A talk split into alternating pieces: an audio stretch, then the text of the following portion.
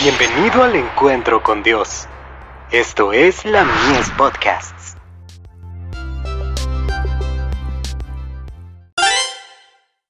Hijos e hijas de Dios.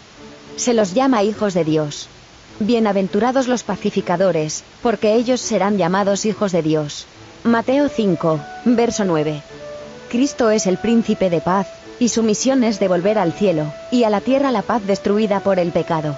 Justificados, pues, por la fe, tenemos paz para con Dios por medio de nuestro Señor Jesucristo. Quien consienta en renunciar al pecado, y abra el corazón al amor de Cristo, participará de esta paz celestial. No hay otro fundamento para la paz.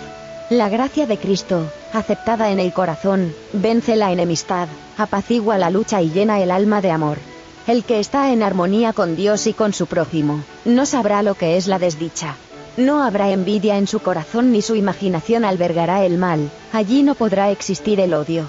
El corazón que está de acuerdo con Dios, participa de la paz del cielo, y esparcirá a su alrededor una influencia bendita. El espíritu de paz se asentará como rocío sobre los corazones cansados y turbados por la lucha del mundo. Bienaventurados los pacificadores, porque ellos serán llamados hijos de Dios. El espíritu de paz es prueba de su relación con el cielo. El dulce sabor de Cristo los envuelve. La fragancia de la vida y la belleza del carácter revelan al mundo que son hijos de Dios. Sus semejantes reconocen que han estado con Jesús. Todo aquel que ama, es nacido de Dios. Y si alguno no tiene el Espíritu de Cristo, no es de él, pero todos los que son guiados por el Espíritu de Dios, estos son hijos de Dios. El discurso maestro de Jesucristo. Páginas 27 y 28.